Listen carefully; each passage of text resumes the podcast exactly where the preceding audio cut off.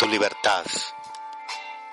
No quiero tu fatiga, no, ni tus hojas secas, tu sueño, ojos cerrados. Ven a mí desde ti, no desde tu cansancio Betty. Quiero sentirla, tu libertad me trae, igual que un viento universal, un olor de maderas remotas de tus muebles, una bandada de visiones que tú veías cuando en el libertad cerrabas ya los ojos. Qué hermosa tú libre y en pie. Si tú me das tu libertad, me das tus años, blancos, limpios y agudos como dientes. Me das el tiempo en que tú la gozabas. Quiero sentirla como siente el agua del puerto, pensativa, en las quillas inmóviles, el alta mar, la turbulencia sacra. Pedro Salinas.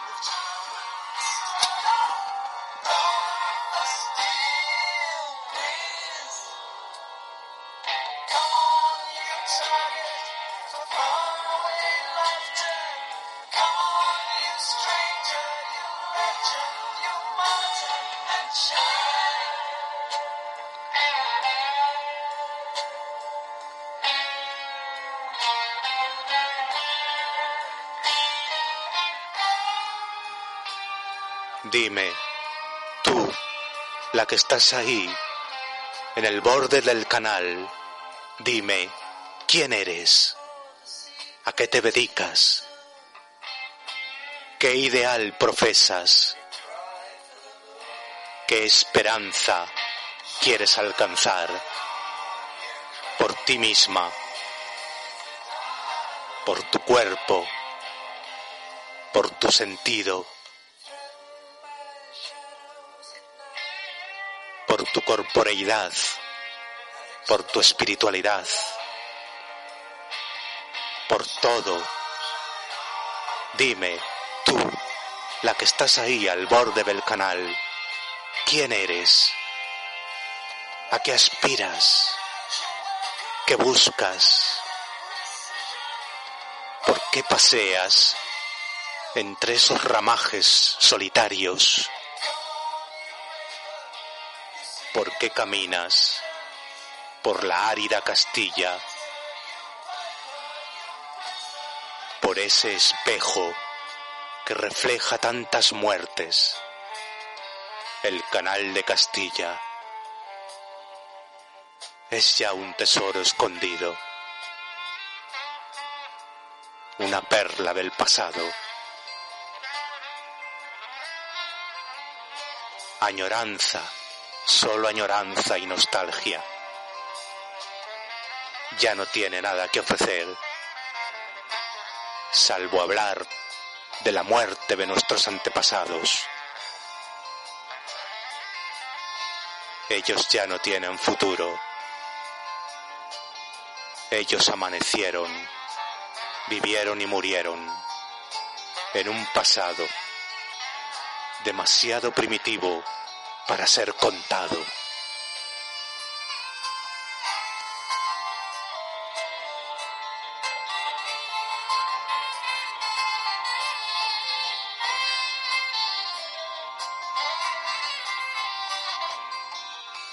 Dime, tú, sí, tú, la que reposas ahí, al borde del canal, ¿quién eres? ¿Quién eres? ¿Quién?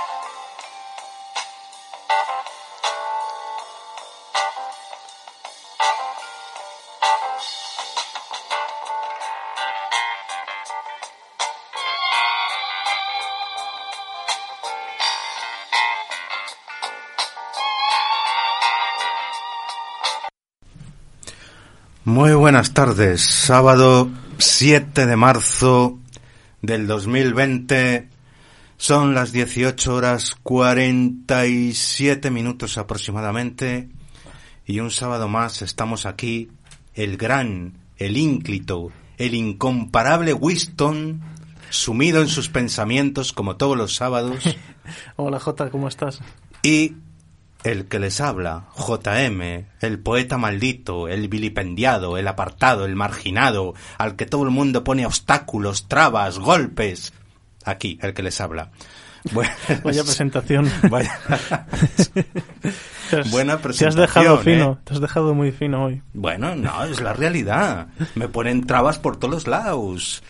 Eh, señores, aquí estamos de nuevo, en España, en un país que mata a sus poetas y vilipendia a sus intelectuales. Como siempre, nada ha cambiado.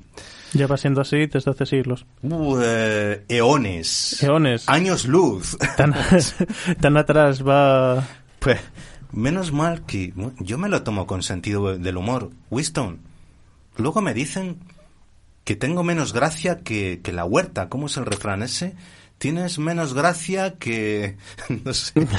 Pero yo creo Hombre. que sí que tengo sentido del humor. Son chistes un poco rarunos, la verdad, pero bueno, tiene su punto. Nada, que ser creativo en este mundo... Oye, que yo no he dicho eso, eh.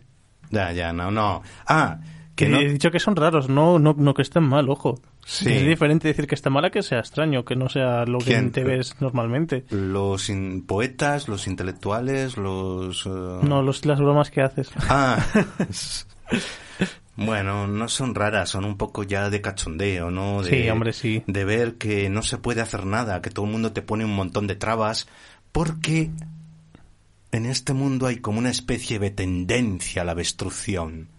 Todo hay que destruirlo. Y cuando uno intenta crear algo, todos son, todos son impedimentos. Es una sensación que yo tengo, ¿eh? Pero la llevo teniendo Desde hace mucho ya. desde hace mucho. Hay como una especie de oposición a que digas, a que hables, a que crees. Hay como una oposición sutil. Sí, porque Y- siempre hay alguien que te va mm, a poner algo. No alguien, O- casi todo el mundo. bueno, sí. Casi todo el mundo. No sé lo que Por está un pasando. poco- Hay un virus que no es biológico, sino intelectual, que anda por ahí queriendo matar a, a toda persona que se atreva a crear algo. Pero hoy, hoy, en el día de hoy, vamos a hablar de un poeta que este no se arrugó ante nadie, Winston. Este no se amilanó ante ningún obstáculo. No pudieron con él. No pudieron con él las mujeres. No pudieron con él los editores. No pudieron con él los trabajos asalariados que tuvo que realizar a regañadientes, porque enseguida se dio cuenta de que vivimos en una mentira. En una mentira y además no es porque sea mentira, es porque el hecho de ser mentira nos hace completamente infelices. Nos lo venden como una verdad, pero es una mentira y que encima, sin que nos demos cuenta, como quien no quiere la cosa, de una forma sutil, disfrazada, nos va machacando. Va machacando nuestra creatividad, va machacando nuestras ilusiones, nuestros ideales, y nos dice, "Mm, olvida toda esperanza. Tienes que ser como nosotros te digamos, un ser gris y homogéneo, un tintín, un pulgarcito cualquiera. Sí. Así Sí, es, sí, así es, así es. Pero Bukowski, este gran poeta norteamericano, dijo, no, conmigo no vais a poder. Ni los colegios, ni las universidades, ni los mandamases, ni los homogeneizadores de turno, no me vais a convertir en un pulgarcito cualquiera. Voy a ser yo, Charles Bukowski. Y como siempre, pues voy a leer eh, una pequeña mm, biografía o lo más destacado de su vida, algún poema que hoy espero que me ayudes. Claro que sí. lo, lo leemos a mano a mano, un par de poemas o tres, y luego conversamos de lo que te sugiera este hombre, Winston. ¿De acuerdo? Eh, ¿Cuál leeremos? ¿El asidero en la oscuridad o a solas con todo el mundo? De todos esos, el que más eh, rabia te dé. A solas con todo el, El que más te fastidia. Ese te fastidia más, ¿vale? Sí, porque Es que. Bukowski lo hacía a propósito. O sea, que no es broma. Escribía para fastidiar al sistema, para fastidiar a los políticamente incorrectos, a los vulgares de este mundo. Es como lo que la leyenda cuenta que Mozart lo dijo una vez. El gran músico austriaco dijo, mediocres del mundo, yo os perdono. Pues, pues Qué es- honrado por su parte. Eso mismo hizo, hizo Bukowski, pero en el plano poético. Mediocres y vulgares del mundo, yo os absuelvo, os perdono. Podéis vivir. Tranquilos, la. Tranquilos, que os dejo vivir. Esto va a ser a la contra. Voy a ser yo el que os perdone la vida, y no al revés. Yo os voy a perdonar la vida a vosotros. Ahora parece, tanto en el medio laboral, como en el medio creativo, como en cualquier otro medio, Winston, que los demás son los que van perdonándonos la vida a nosotros. Ay, por favor, perdonan, perdóname la vida. Sociedad, perdóname la vida por ser como soy. No, Bukowski dijo, vosotros me vais a perdonar a mí. bueno, leo... Y yo creo, francamente, Winston, yo a veces pienso que en mi vida personal me he equivocado, que tenía que haber sido como Charles Bukowski, haber adoptado esa actitud ofensiva, a la ofensiva, al ataque, porque si no vas al ataque, si te quedas en tus trincheras, esperando a que llegue el enemigo, tienes muchísimas posibilidades de ser masacrado.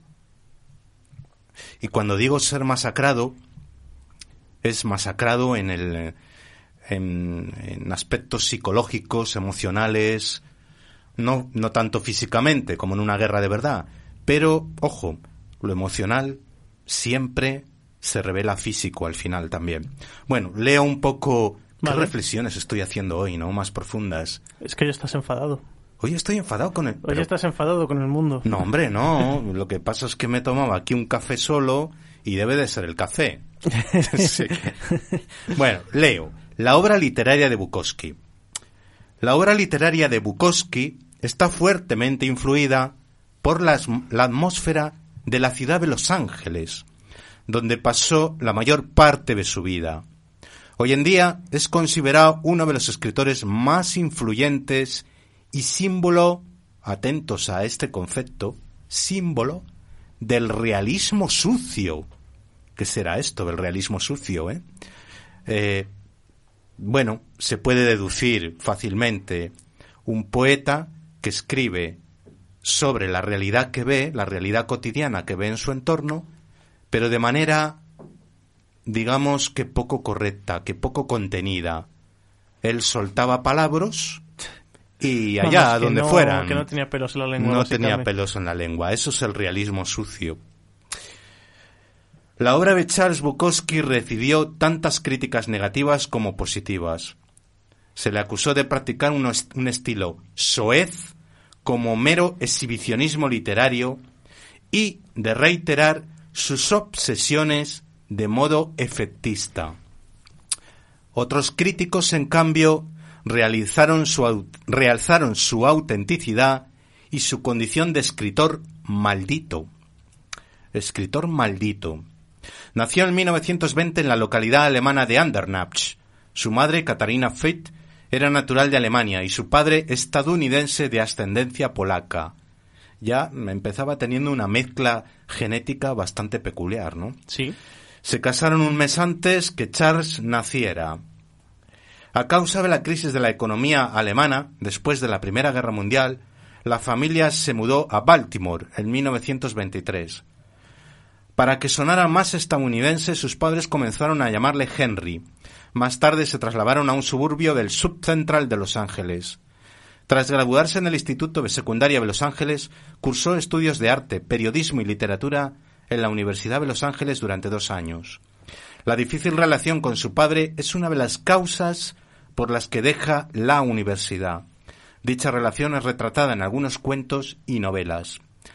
A los 24 años, su relato corto Affirmat of, Lengthy Reception Sleep, no sé si lo he pronunciado bien, la verdad, fue publicado en Story Magazine. Dos años más tarde le publicaron otro relato, 20 Times from Castle en 1946, esta vez en otro medio. Fue cuando Bukowski se desilusionó con el proceso de publicación, por lo cual dejó de escribir durante una década en este tiempo estuvo viviendo en Los Ángeles, aunque también pasó un tiempo vagando por los Estados Unidos, dedicándose a trabajos temporales y permaneciendo en pensiones baratas. A principios de los 50, Bukowski comenzó a trabajar como cartero en Los Ángeles, en el servicio postal de los Estados Unidos, en el que permaneció tres años.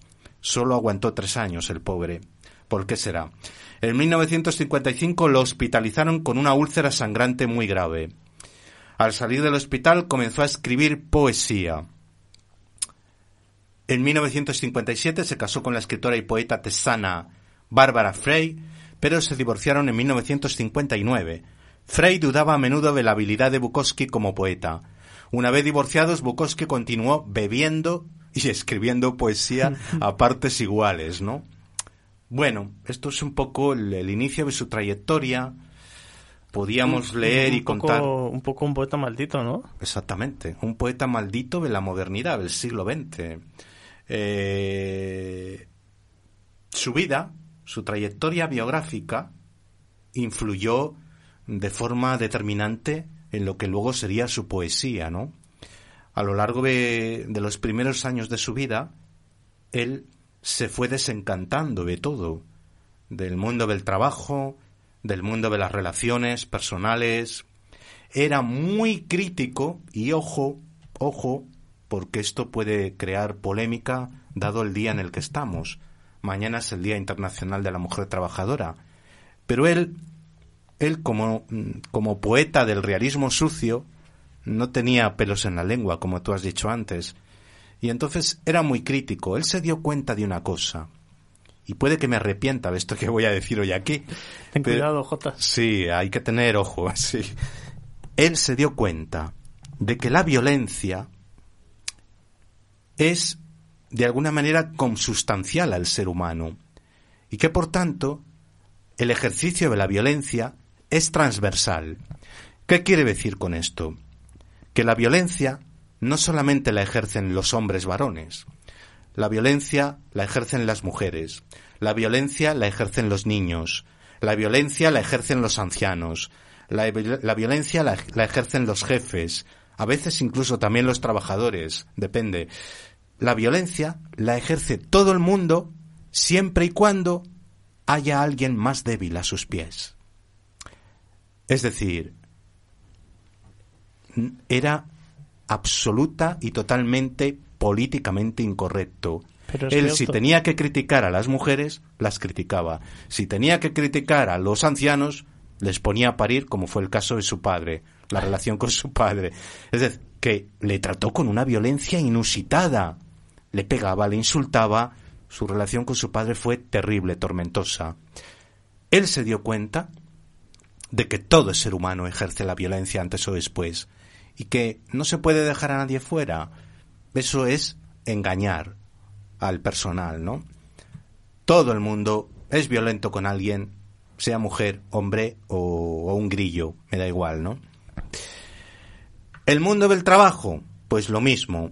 Él mm, tenía trabajos asalariados en ocasiones puntuales cuando ya no le quedaba más remedio, cuando ya se lo había trancado todo en bebida o en, juego o en prostitutas porque le hacía todo, absolutamente a todo. Por eso es un poeta maldito, ¿no?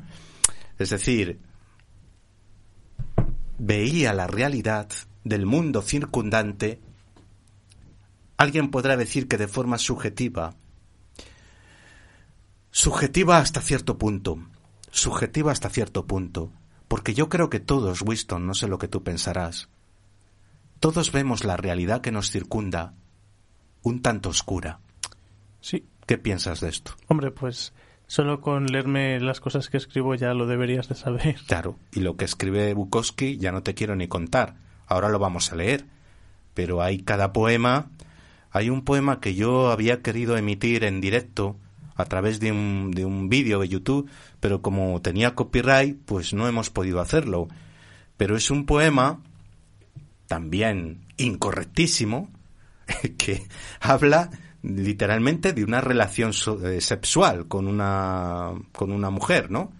Y cómo va bueno, recorriendo ciertas partes del cuerpo con su lengua y el hombre lo plasma en un poema. No te creas que se corta.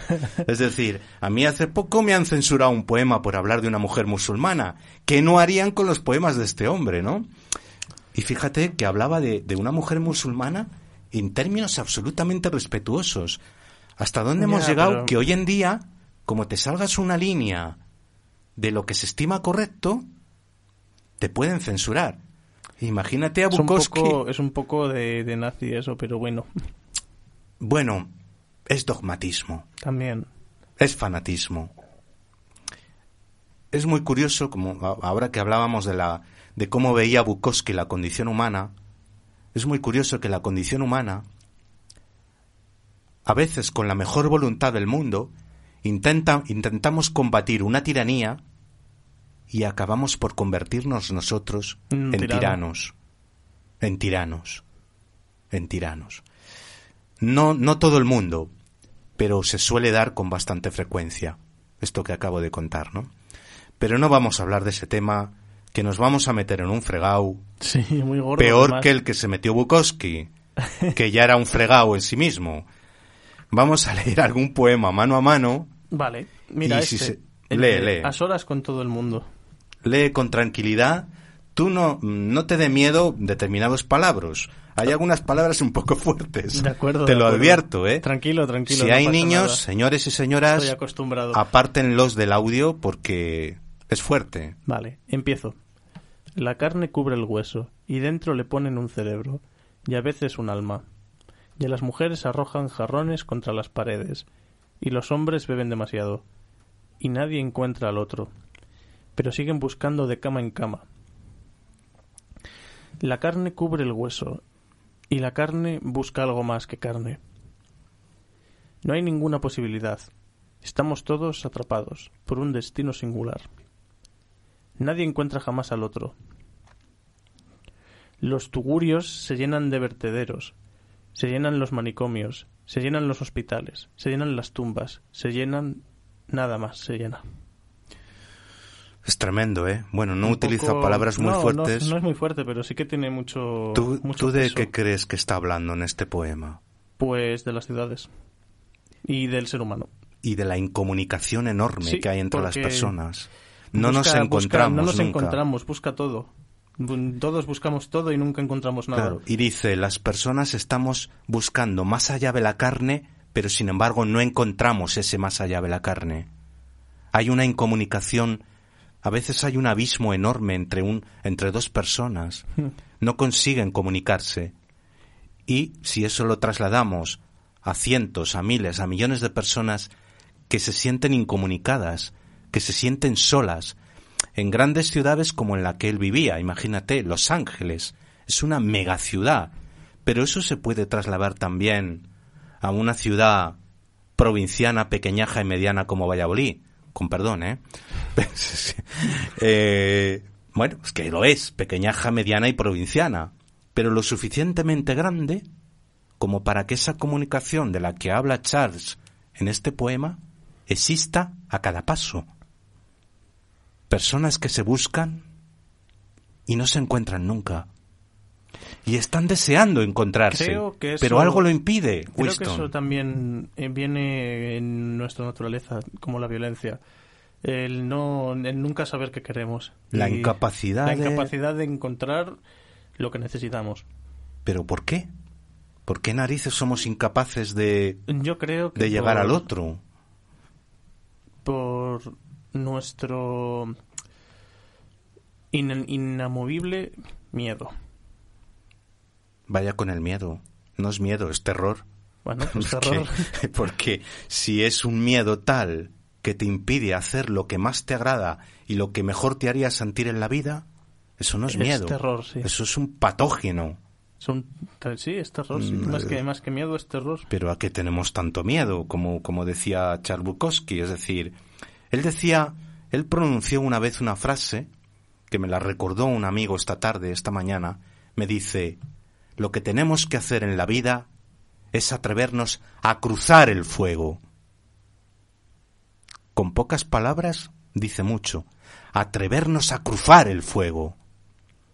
Lo está diciendo todo. Sí. ¿Por qué no cruzamos el fuego?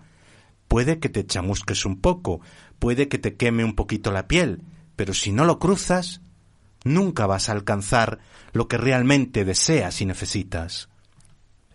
Caramba, habrá que atreverse a cruzar esa línea de fuego algún día, ¿no? Porque al otro lado de las llamas está el otro, está la comunicación que tanto anhelas y de la que habla en este poema.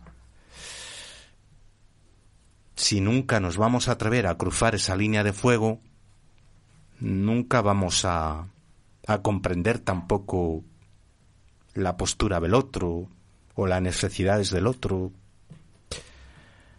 Yo voy a leer otro poema que se titula Asidero en la oscuridad. Este yo creo que es un poco más fuerte, pero bueno, Sí. como no hay niños, Ya, ya la estoy empezando a leer y uh, no hay niños ni niñas, se han ido ya a merendar, pues no, lo vamos a leer. A ver, estoy ahí sentado, borracho, escuchando las mismas sinfonías que me dieron la voluntad de seguir adelante cuando tenía veintidós. Cuarenta años después, ni ellas ni yo tenemos la misma magia, precisamente. Deberías haberme visto entonces tan esbelto, sin barriga, era todo nervio, demacrado, violento, fuerte, loco. Si me decías una palabra fuera de lugar, te partía el alma allí mismo. No quería que me molestara nada ni nadie. Parecía estar siempre de camino a alguna celda. Tras haber sido trincado por hacer algo en la avenida o sus inmediaciones. Ahora estoy aquí sentado, borracho. Soy una serie de pequeñas victorias y grandes derrotas, y estoy tan asombrado como cualquier otro de haber llegado desde allí hasta aquí, sin cometer ningún asesinato, ni haber sido asesinado, sin haber dado con mis huesos en el manicomio. Mientras esta noche me bebo a solas otra vez, el alma, a pesar de todo el sufrimiento pretérito, gracias a todos los dioses que no estuvieron de mi parte entonces. Charles Bukowski. En fin, más de lo mismo, ¿no? Que el otro poema. Es, pero este, esto, esto es más. Yo creo que este es más personal. más personal. Ahora estoy aquí sentado, borracho. Hombre, yo me refería más por que se está quejando de, de cómo ha acabado él, ¿no? Más que lo, lo que le ha hecho la vida. Mm, bueno, pero no se queja porque él, él no se avergonzaba de beberse una tinaja de alcohol todos los días, ¿eh? Él No, estaba no, todo no. orgulloso, porque para él eso era vivir con plenitud, de alguna forma, ¿no? En fin, no nos entiendan mal, no es que estemos a favor del alcohol ni de las adicciones, pero hay momentos en que queremos, pretendemos ser tan puristas, tan papistas, tan moralistas, que nos pasamos de frenada. Nos pasamos de frenada y entonces Bukowski lo que venía a decirnos es que hay momentos en que tenemos que explotar. Hay momentos en que tenemos que dar un golpe en la mesa y decirnos, a nosotros mismos incluso, basta, hasta aquí has llegado, revienta de una vez, revienta de una vez, muere o vive, pero pero no sigas eh, flotando como un fantasma en la vida. Porque ser un fantasma, ser una especie de ectoplasma viviente, merece realmente la pena. No. Dejarte la vida en un trabajo tedioso, alienante, aburrido y soporífero, merece realmente la pena, se preguntaba Bukowski. Él duró en correos en los Estados Unidos Tres tres, años. años. A los tres años creo que o le echaron o se despidió él mismo, ¿no? No lo soportaba. No lo soportaba. No lo soportaba. Y tuvo la suerte de dedicarse a la literatura y de poder vivir medianamente bien de la literatura, medianamente. No tampoco demasiado porque la literatura, y mucho menos la poesía, ni siquiera en Estados Unidos se compra. Pues Vivimos, eh, como yo decía al principio, Winston, en un mundo que destruye la creatividad. No quiere la creatividad. Lo que quiere es tierra quemada. Es un, con- es un constante de tierra quemada. Tierra quemada. Lo malo es que, como siempre es tierra quemada, nunca encontramos un sitio donde guarecernos. Chico, esto es insoportable porque a base de tierra quemada el mundo ha acabado siendo un infierno, ¿no? Un infierno. A poetas como Charles Bukowski les llaman malditos, pero que la gente no se engañe, Winston. De malditos no tienen nada. Para mí son unos benditos. mm, Fíjate, ¿eh? he cambiado la palabra completamente, el concepto. Unos benditos. ¿Por qué? Porque están diciéndonos, con perdón para la audiencia, sois unos gilipollas, sois unos peleles y además os lo voy a decir a la cara, despertad de una vez. Despertad de una vez, porque vuestra vida no es vida. La vida o es plena o no es vida. Eso era Bukowski. Y él, bueno, hoy no hemos leído poemas realmente fuertes. No. Vamos a ver si antes de acabar encuentro alguno. ¿cuál, Porque- ¿Cuál me toca? ¿Cuál me toca? Ahora me toca a mí. Almas de animales muertos. Venga. ¿Le ves? Sí, le veo. Vale, pues lee. Muy bien. Almas de animales muertos. Después del matadero, doblando la esquina, había una cantina, donde me sentaba y veía caer el sol, a través de la ventana. Una ventana que daba un sitio lleno de hierbas altas y secas. Nunca me duchaba con los muchachos en la fábrica después de trabajar, así que olía a sudor y sangre. El olor a sudor disminuye después de un rato, pero el olor a sangre empieza a fulminar y ganar fuerza. Fumaba cigarrillos y tomaba cervezas, hasta que me sentía lo suficientemente bien como para subirme al bus. Con almas, con almas de todos los animales muertos que viajaban conmigo. Las cabezas volteaban discretamente, las, las mujeres se levantaban y se alejaban de mí. Cuando bajaba del bus, solo tenía que caminar una cuadra y subir una escalera para llegar a, a mi cuarto, donde prendía la radio y encendería un cigarrillo, y a nadie le importaría nada más de mí. Fíjate lo que dice. Como para subirme al bus con las almas de todos los animales muertos que viajaban conmigo. Evidentemente, Se está refiriendo es una gente, metáfora. No se refiere a animales tal cual. Se refiere a las personas que iban Mm. allí como que tenían almas de animales muertos. Sí, Eso es una crítica directa y brutal contra la sociedad de su tiempo. Personas que seguramente volvían de sus trabajos en una gran ciudad muertos, zombificados, agotados, sin ganas, sin energía. ¿Eso es vida?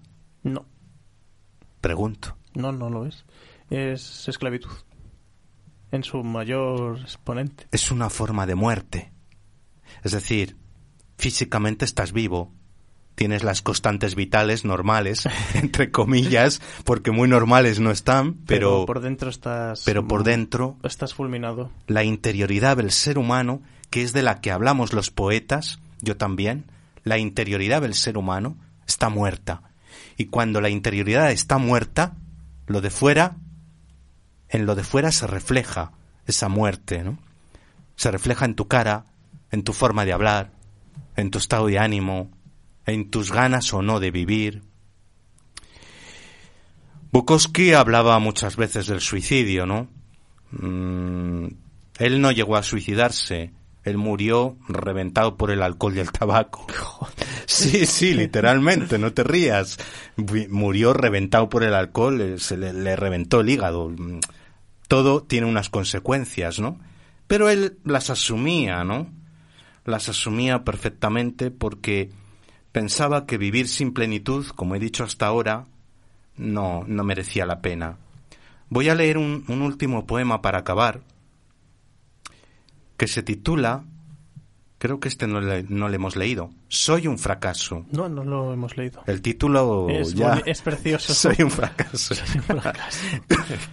Con esto se van a sentir identificados muchos. Vamos a ver.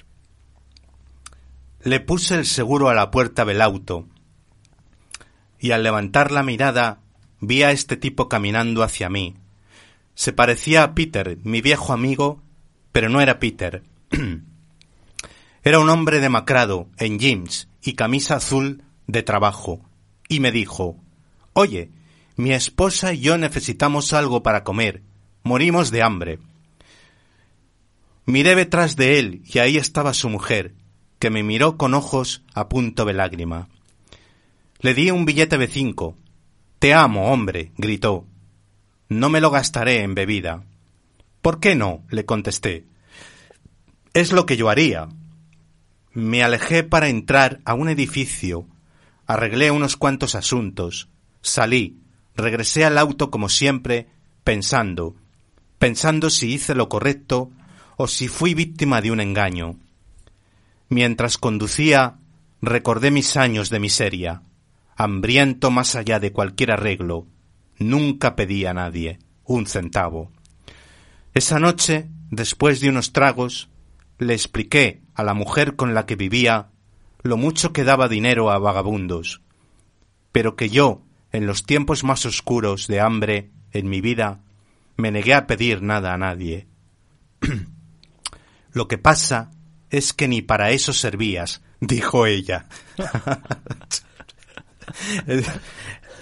claro, Uf. está hablando de una mujer con la que vivía en aquel momento, que se supone que era su compañera o su esposa, y, y le decía a Bukowski, lo que pasa es que ni para eso servías. Muy maja, muy maja. No servías ni para dar limosna a los vagabundos. Esto es la realidad. A veces es una realidad cotidiana. Estás con personas que supuestamente son amigos, te quieren, sin embargo te tratan peor que nadie, ¿no? Porque ni para eso servías. Es decir, Bukowski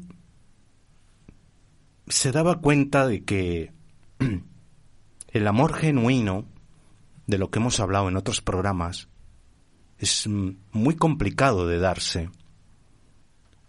A veces las personas que nos acompañan tienen un interés determinado y cuando ese interés desaparece, ellos también desaparecen. Esto le pasó muchas veces a lo largo de la vida de Bukowski. Hombre, no es siempre así. Eh, Conoció a muchas mujeres, estaban con él un tiempo y luego desaparecían. Y no vamos a leer ningún poema que hable de eso, porque les hay, porque mañana es el Día de la Mujer Trabajadora y no queremos herir sensibilidades. Pero hay algunos poemas de Bukowski que habla de las mujeres que conoció que, te lo digo sinceramente, Winston, no tienen desperdicio Pues ahora que me estoy las pone pingando. O sea, pingando literalmente, ¿no? Sí. No se cortaba aún, no se cortaba, no se cortaba. Bueno, no sé si el zorro... Hemos llegado al ecuador del programa, aproximadamente. No sé si el zorro tiene algunos minutos musicales dispuestos para poder pincharlos, beber un poco de agua, descansar. Allí están.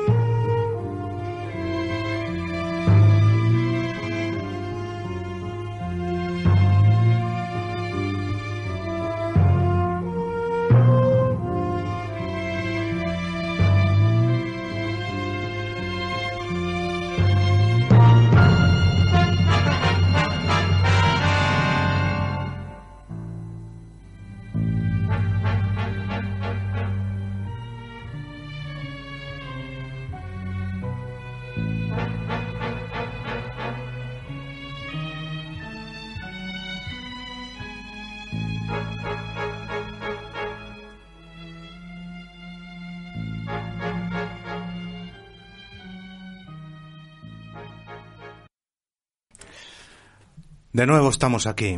Sí, señor. Después de hablar de del tremebundo Bukowski. Menudo, menudo hombre con... Vaya personaje, Vaya ¿eh? personaje. Yo, yo creo que le hubiésemos quedado bien. si lo hubiéramos conocido personalmente, Yo creo que sí. sí, Yo creo que Y él a nosotros. bien, sí. nos hubiera caído, nos hubiéramos caído bien mutuamente. Siempre y cuando no estuviera borracho, claro. Porque yo creo que se pasaba el 60% del, del día pues Yo- yo- yo bebido, creo ¿no? que llegas a un punto en el que ya te acostumbras. sí. Hmm. Bueno, el cuerpo se acostumbra. Él Claro, estaba claro. acostumbrado hasta cierto punto, ¿no? Porque, bueno, en fin, dejémoslo. Porque hasta él lo tenía que notar, ¿no? La bebida. Hombre, pues claro. Pues Bueno, ahora bueno. Pretendemos del hablar del fin del mundo, señores. Ni más ni menos. Algo tan magnánico como el fin del mundo. Sí, señor, algo tan... Y a mí esto te- este tema se me ocurrió hablando con un amigo, tomando un café tranquilamente. Ahí no había ni alcohol, ni droga, ni nada por el estilo. O sea, no crean que es que se me vino este tema a la cabeza por alguna sustancia rara, no.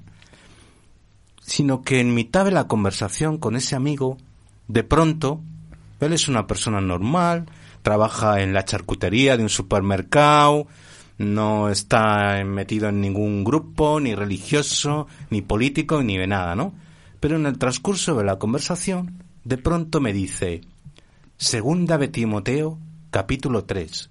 Y yo digo, caramba, ¿cómo? ¿Qué has dicho? Sí, sí, tú lee esa parte de- del Evangelio, Segunda de Timoteo, capítulo 3, y verás cómo se parece muy, muy, muy, muy, mucho al mundo actual en el que vivimos. Y bueno, no teníamos una Biblia a mano, entonces entramos en, en Internet y, y me fui directamente a esa parte de, del Evangelio que él me decía. Y entonces empecé a leer y, leí lo siguiente. Anuncio sobre los últimos días. También debes saber que en los tiempos últimos vendrán días difíciles.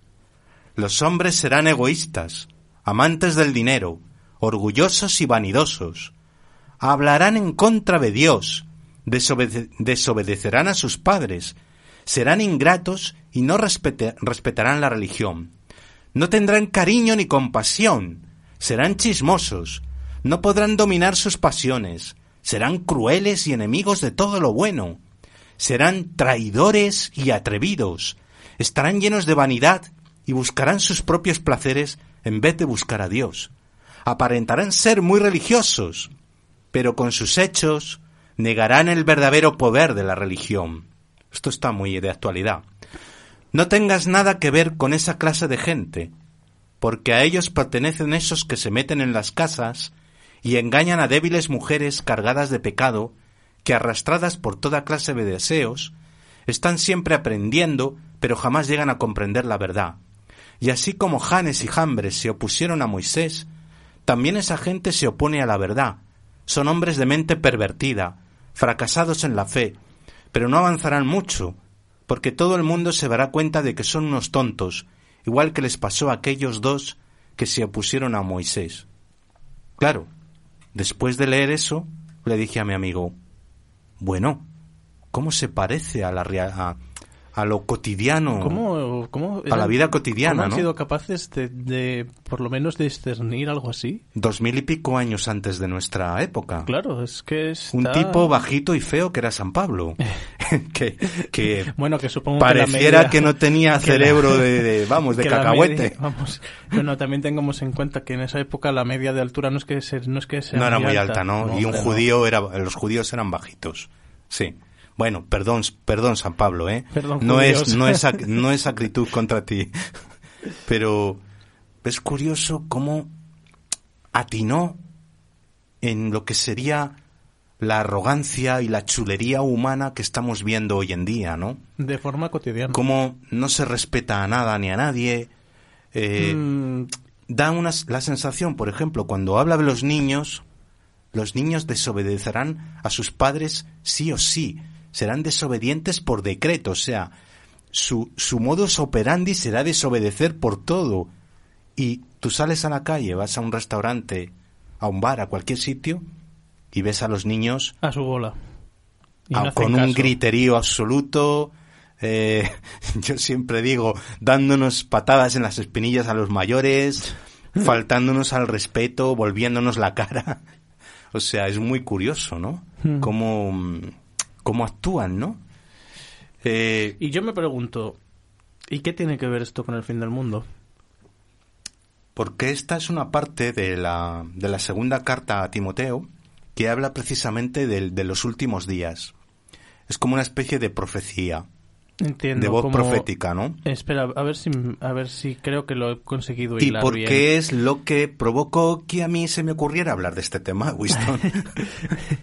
Vale. Eso Eh, Tengo entendido. y el dichoso que- virus que se está extendiendo de una manera extraña por el mundo. Bueno, depende ¿Tú de. no te has dado cuenta de que no lo están parando? Es bueno, decir, lo están intentando, vamos a ver, pero es una variante de una de una neumonía, se puede curar. Lo que pasa es que se Pero contagia con- tan deprisa con los que no hay medios que hay hoy en día, la asepsia que hay hoy en día, no lo están parando adecuadamente. Es que llama la atención, ¿no? Hombre, un- Eh, algo No es cuestión de alarmar, ¿eh? Yo no, no hablo de eso, sino de ver las cosas en su justo equilibrio. ¿Qué está pasando? ¿Por qué surgen ahora estas cosas? ¿Por qué precisamente ahora? Luego, hace unos días, antes de que sigas, salió una noticia, no sé si te acuerdas, de unas emisiones de radio que están llegando a la Tierra desde millones y millones de años luz de distancia. Surgen esas eh, ondas de radio, surge lo del virus, surge que todos tenemos la sensación, a nivel general, de que hay una crisis sistémica, una crisis económica, política, social, de comportamiento, de salud, de todo. Tú tienes esa impresión. A veces me lo dices. Sí, sí, la verdad es que sí. ¿Qué te sugiere todo esto? Mm, Sí. Pues que esto es un...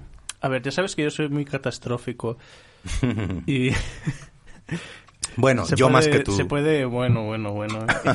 No, No me ganas, has- me ganas. Joder, si siempre que te envío algo que he escrito me dices, madre mía, Winston, esto es un poco... Sí, sí, es un poco amargo. Es un poco amargo. A lo Bukowski. A lo Bukowski, sí. Soy, soy su predecesor. Seríais buenos amigos, tú Yo y Charles. Yo creo que sí. Sí. Yo Se tomaría sí. unos buenos tragos contigo. Tú de bebidas de energéticas y él de cerveza y whisky. A ver, se, sigue. Puede, se puede resumir muy simple con una frase. Socorro, vamos a palmar. No, no, no, no pretendo ir por ahí. ya, hombre, es un, es un chiste, hombre, A ver, es un chiste. una crisis, Es, es un chiste, J, joder. aunque sea muy apocalíptica, es una oportunidad para el cambio. Mira, Zorro lo ha entendido. Pero ¿de dónde has sacado ese audio? De los Simpson. Bueno, bromas aparte. Una crisis como esta en la que vivimos, con virus incluido, es que tú no piensas que el universo, la energía que hay por ahí fuera, está intentándonos, intentando decirnos algo, está intentando transmitirnos un mensaje. ¿Sabes? Esto me recuerda mucho a un cómic corto de como cuatro viñetas o así. Que era de dos aliens que pasaban por delante de la Tierra. Mm. Decían, vaya, qué planeta más bonito. ¿Qué pasó con los habitantes de allí? Quizá te refieres a los humanos. Sí, son buenos, pero pensaron que el dinero era un recurso y gastaron sus recursos. Sí. Y se acabó el y chiste. se acabó. ¿no? Es un chiste con moraleja. sí. Es un chiste moralizante, como las fábulas de Samaniego, de nuestro amigo Samaniego, que algún día hablaremos de él. Sí. Algún día hablaremos de él. Ya sabrán ustedes por qué, queridos oyentes. Estamos investigando. Eh, el mile- milenarismo, de todas formas, Winston, ha sido un tema recurrente a lo largo de la historia de la humanidad. Cada vez que llega el año 1000, el año 2000, etcétera, Por hay una, de- una especie de miedo Hmm. colectivo, ¿no? Por ¿Qué lo pasará? de la venida de Cristo. Sí, el milenarismo es Por ese miedo a que haya una guerra entre el diablo y Jesucristo o algo así era, ¿no? la segunda vuelta de Jesucristo. Claro, la segunda vuelta de Jesucristo. Eh, más exactamente, ¿no? Eh, tengo por aquí la descripción exacta de lo que es el milenarismo. Ahora cuando lo encuentre lo leemos, pero eh, sí, el milenarismo es la creencia que ha tenido la humanidad a lo largo de los tiempos en que Jesucristo iba a volver por segunda vez. Y con esa vuelta, que se llama la parusía, la parusía, en la parusía. Sí, en, términos, teológicos se llama así. Eh, se supone que iba a venir a llevarse a los buenos y, lo que es más divertido, a destruir a los malos. Pues nada, Jota, vamos a por la espada y el escudo, venga. Tú has sido malo, Winston. No caso mucho con sus, las ideas de la iglesia, así que... No, si no es casar con las ideas de una iglesia o de otra. Vamos a ver. Es lo que de lo, de lo que hablaba antes el poema de Bukowski. Los seres humanos buscamos eh, lo que realmente nos llena a las personas. Está es algo que está más allá de la carne y el hueso. ¿Y qué es eso? Se supone que algo espiritual. Sí. Es decir, Claro, pero es una visión muy abstracta, porque cada Mm. Uno tiene su percepción. pues Y concrétalo. no se puede y no se puede unificar bajo una misma creencia, aunque Bajo un dogma. Bajo un dogma, claro. No, no es. porque yo que sé, por ejemplo, la- el cristianismo con todas sus ramificaciones Sí. siempre se ha intentado dogmatizar el sí porque Jesús o Dios y, y tal. Mm, Pero es que es tan abstracto y tan personal eso que yo que sé, no sé. Que sé, la brujería, por ejemplo, también es una forma de ver ese lado espiritual, ¿no? Al fin y al cabo. Sí. Se verá por la parte oscura. Los, los brujos, Sí. eh, los chamanes, Claro. aun- aunque se les tache de herejes, mm, son igual de fehacientes que, que lo de Jesús. Hay una tradición a lo largo de la humanidad de búsqueda de esa espiritualidad. Y lo que yo decía antes de hacer el programa de hoy por escrito, que todas las religiones del libro, es decir, el cristianismo, el judaísmo y el islamismo, en sus cosmologías concretas, hablan del fin del mundo.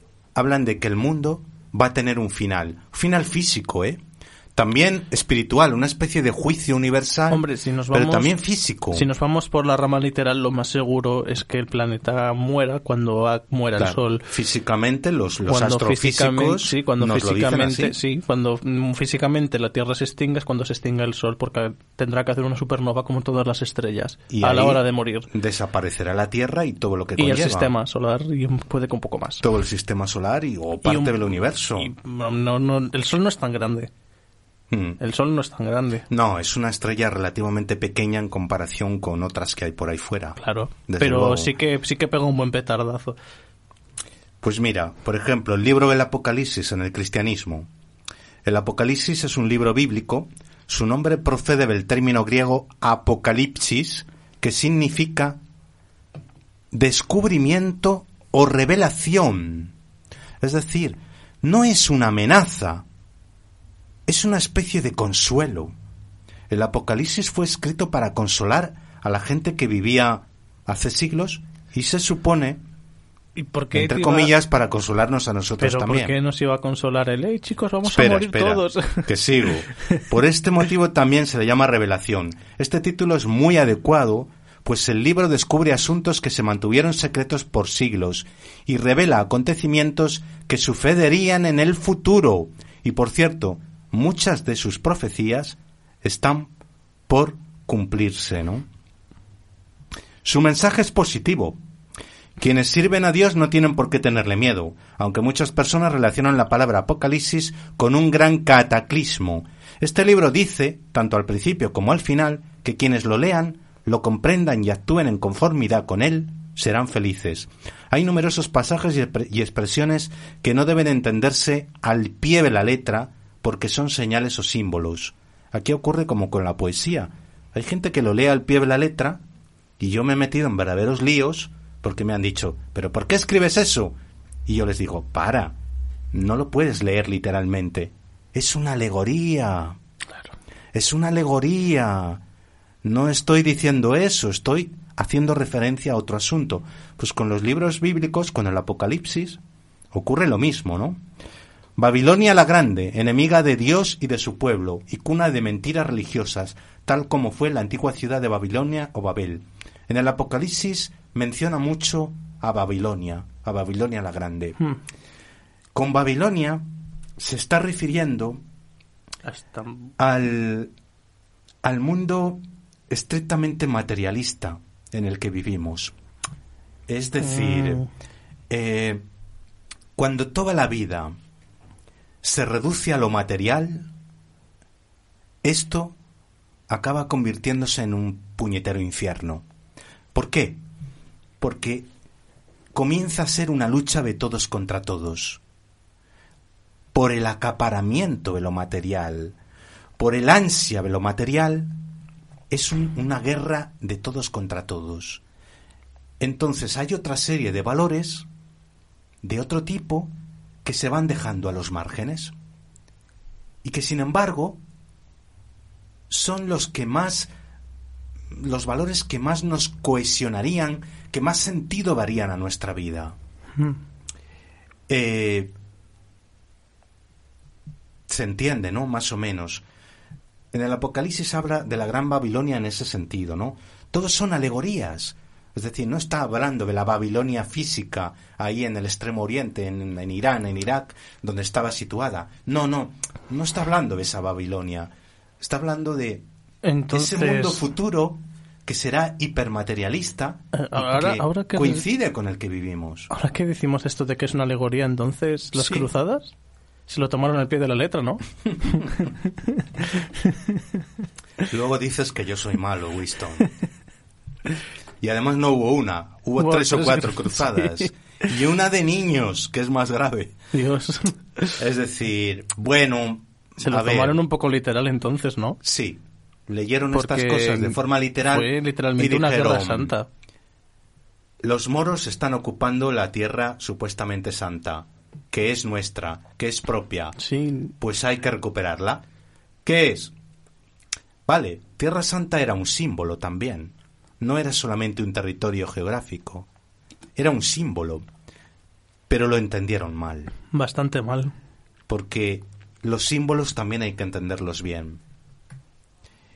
Y un símbolo no es para derramar sangre. De hecho, en las cruzadas hay un libro que yo recomendaría que se titula algo así como eh, Las cruzadas vistas desde el punto de vista de Oriente, donde ellos te explican, los árabes, los orientales, te explican cómo vieron ellos aquello. ¿Y cómo lo vieron? Pues te puedes imaginar. No muy bien, supongo. Cuando veían al cristiano, todos a correr. Eh, porque a veces incluso dicen que aparte de matanzas, eh, pues también hubo incluso prácticas caníbales, torturas. Sí, sí, sí. Señores, tendrían que ver ahora en la expresión de Winston cuando, Dios cuando mío. he hablado de esto. Y, y nunca mejor dicho, Dios mío. Sí, sí, sí, sí. Claro, Tan, tan bestias eran. Winston, la condición humana. Si es que da igual que lleves una capa con una cruz mm, cristiana grande sobre los hombros, Uf. da igual. Si tú, en tu interior... ¿Eres malo? Eh, Vas a ser malo. Claro. Pero una cosa es ser malo y otra cosa es comerte al otro. Es algo Eso que ya es- o se lleva en el corazón o no se lleva. Por mucho que te vistas de mona, con cruces por todos los lados. Coño, pues... es algo que se lleva dentro. Pues Si no, entonces, ¿cómo, no- ¿cómo narices eran monjes si eran más malos que malos? Porque para comerse una- a otra persona tienes que Te tener... estás desviando del tema. Sí, pero es que me llama la Eh, atención. Estamos hablando del fin del mundo y del apocalipsis. No te vayas a los, a los cruzados, ni a los templarios, ni a los caballeros teutones. Eso es otro tema. Si quieres hablamos de ese tema otro día. Otro, otro ¿Quiénes día. eran los templarios? ¿Quiénes, ¿Por qué era una especie de secta mm, como muy extraña y muy sospechosa, no? Muy, muy, muy, ¿Qué había brutal. detrás de ellos? Pues eso es otra tela que cortar. Lo que había detrás de los templarios, pues era mucha ambición de poder. Mucha ambición de poder. Pero Winston, ¿qué es el ser humano? Ambición de poder. Sí. Y da igual que se vista de azul, y ojo con lo que voy a decir. O que se vista de rojo. que se vista de rojo, que se vista de naranja, o que se vista de amarillo, o de negro. Y hagan sus cálculos. La condición humana es en muchas ocasiones ambición de poder. El- los libros sagrados, el Apocalipsis y otros libros nos están diciendo, nos están no amenazando con el fin del mundo o con el Apocalipsis, nos están diciendo, si seguís por esos caminos, la destrucción será autodestrucción. Nadie os tocará, nadie os rozará. Seréis vosotros mismos los que cumpliréis esta profecía. Es un poco irónico entonces. Es un aviso, es una revelación para que tú tomes conciencia y digas, tú no, todo el colectivo, toda la sociedad, y pensemos, este no es el camino, porque el resultado va a ser nuestra propia autodestrucción. Eh, el mundo estuvo a punto de destruirse, ¿sabes cuándo? Con la crisis de los misiles, Ah, que fue en sí, el sí. año 63, Esa historia me la creo. sé. O an- no, antes del La del 63. soldado ruso. Eh, ¿A qué soldado ruso te refieres? Había una ¿A historia. Khrushchev? ¿Al Mm, presidente de la URSS? No. No. Cuando la URSS construyó una antena enorme y era para detectar los misiles, pues en, en América lanzaba algún ataque, pusieron Sí. al cargo a un, a un soldado a vigilar. Mm. No me acuerdo ahora del nombre. Y detectó que había un ataque y de todo el mundo decía, vamos, lanza los misiles, lanza los misiles. Y decía, no, no, no es ningún ataque, esto Se está negó, fallando. se negó en Se negó y le, le llamó todo el mundo, le, le llamaron todos los héroes diciéndole, pero hazlo, que nos van a matar. Dijo, no, Y es hay una un historia- fallo. es una historia real. verídica, es verídica. Mira, no la conocí. Y, No la y al final tuvo razón. El, el- la antena falló y no era ningún ataque. Ese hombre nos salvó. Nos salvó a todos, porque si llega a haber atacado Rusia primero, América dijo así, pues... Hay que buscar el nombre, ¿eh? Para nombrarlo otro día. ¿No, No, te pero- sabías esa historia? No, no la conocía. Yo me refería a la crisis de los misiles. En Cuba. Sí, cuando la Unión Soviética decidió llevar una serie de armamentos, eh, misiles de estos tierra-aire, para eh, dejarlos en una zona determinada de Cuba. Entonces los Estados Unidos ¿Te lo detectaron. a lo de la Bahía de los Cochinos? No, eso es otra historia también. Bueno, forma parte de la Guerra Fría, pero es otra en otro momento histórico. Esto de la crisis de los misiles provocó, pues eso, una alarma. Unas, mm, estuvieron a punto de enfrentarse las grandes potencias mundiales, los Estados Unidos y la URSS entonces. Solo nos salvó los hermanos Kennedy, por entonces era presidente John F. Kennedy en Estados Unidos, y creo que en la Unión Soviética Nikita Khrushchev. Sí. Pues nos salvaron, yo estaría por asegurar que los hermanos Kennedy. ¿Y sabes por qué? Los hermanos Kennedy, con toda la fama de mujeriegos y de viva la Virgen que tenían, que, la- que lo eran, pero ellos procedían de una familia tradicionalmente católica que venía de Irlanda. Y ellos tenían ciertos códigos morales y éticos. Ellos querían llegar a la política, habían deseado llegar a la política para intentar hacer algo, algo bueno, que no siempre lo quieren la clase política. Hay mucha gente que quiere entrar para tener una sí. posición cómoda. Estos no, estos querían hacer algo, porque venían, ya te digo, de una tradición familiar que aunque eran unos ricachones y tenían una, una situación privilegiada socialmente, pero tenían una moralidad, una moralidad, ¿no? Que habían heredado de sus padres, sus antepasados. Y cuando se produjo la crisis de los misiles, se tuvieron que reunir con el Estado Mayor estadounidense, que está todo formado por militares, y los militares, miren, yo no tengo nada en contra de ellos. Bueno, tal vez sí, pero sea, sea algo inconsciente, ¿eh? Perdonen, pero tal vez sí, pero sea inconsciente, no quiero hacerlo consciente. Los militares, en términos generales, puede ser gente muy preparada, pero son un tanto toscos. Y tienen una especie de código de honor que no tenemos los civiles. Para ellos, aquello de que la URSS pusiera aquellos misiles Era en Cuba era una era una afrenta insoportable. Y le dijeron a- al presidente y al, y al hermano, allí presentes en la reunión, que había que atacar a la URSS. Y que tenían que atacar ellos primero. Que no podían, no podían dejar más tiempo, pasar más tiempo, sin eh, vengar esa afrenta que les había hecho la URSS. Pero los Kennedy dijeron que no. Se negaron repetidas veces. Y se negaron, y se negaron. Y hubo reuniones maratonianas del, de, de, de, de la cúpula militar más alta de los Estados Unidos y los dos hermanos Kennedy y algún asesor más, más que les ayudó, civil, consiguieron que aquello no llegara más. Y eso salvó a la humanidad. Sí, porque si se llega a haber liado misilazos la Pues una URSS guerra y- nuclear era determinante. es terminal. Ya no, no, no hubiera habido remedio. No, porque ningún tipo. don- donde caiga eso arrolla. Sí. Hir- Hiroshima y Nagasaki es buena prueba de ello. Donde cae arrolla. Si ellos se dejan llevar por esa especie de orgullo patrio, de orgullo militar, eh, donde tú tienes que tener más testosterona que el enemigo, ya no estaríamos aquí. Nos salvó una idea moral, Winston. ¿Tú has ¿no? pensado alguna vez en eso? No, nunca. nos puede volver a salvar. En momentos de crisis, y yo creo que el momento actual es un momento de crisis muy fuerte. Por eso quería hoy hablar del milenarismo y del, del fin del mundo. Para mí, esto es una especie de fin del mundo. Porque hay tanta gente sin esperanza, tanta, y va en aumento. Es como los casos de contagio de este virus van cayendo en un permanente goteo. Uno y otro y otro y otro y dos más allí y dos más acá. Pues yo lo comparo con el contagio de la desesperanza, que a veces nos la estamos contagiando unos a otros.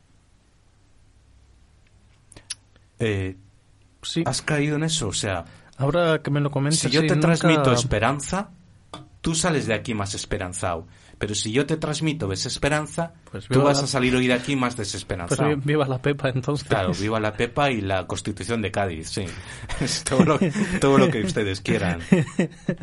Eh, la Pepa es era la Constitución Sí, de, sí, sí, de. Ca- Pues eh, yo creo que vivimos en un momento de, de desesperanza generalizada. Yo no recuerdo que mis abuelos me hablaran de momentos de tanta desesperanza. Caramba, tenían problemas. Eh, los míos vivieron la vida adulta durante los años 30 y 40. Fueron décadas tremendas, sobre todo en España. Pero tenían esperanza. Sabían que aquello se podía superar, Aunque, aunque estuviesen asolados por una guerra. aunque estuvieran asolados por la guerra y por el hambre. Me están llamando. ¿Podríamos Sí. poner unos minutos musicales, sí, por eh, favor? Zorro, por favor. Y luego hacemos algún comentario más y terminamos, que ya son casi las 8 de la tarde. Sí.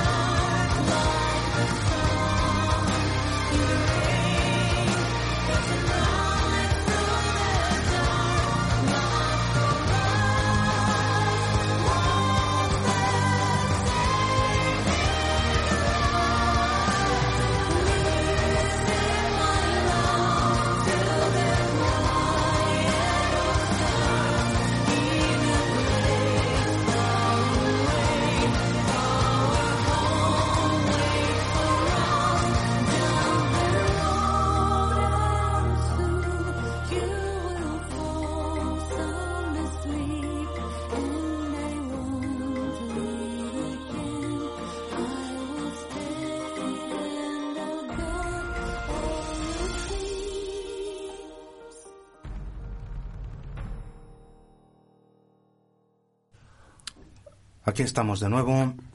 Hemos bebido, nos hemos refrescado y descansado un rato. Sí.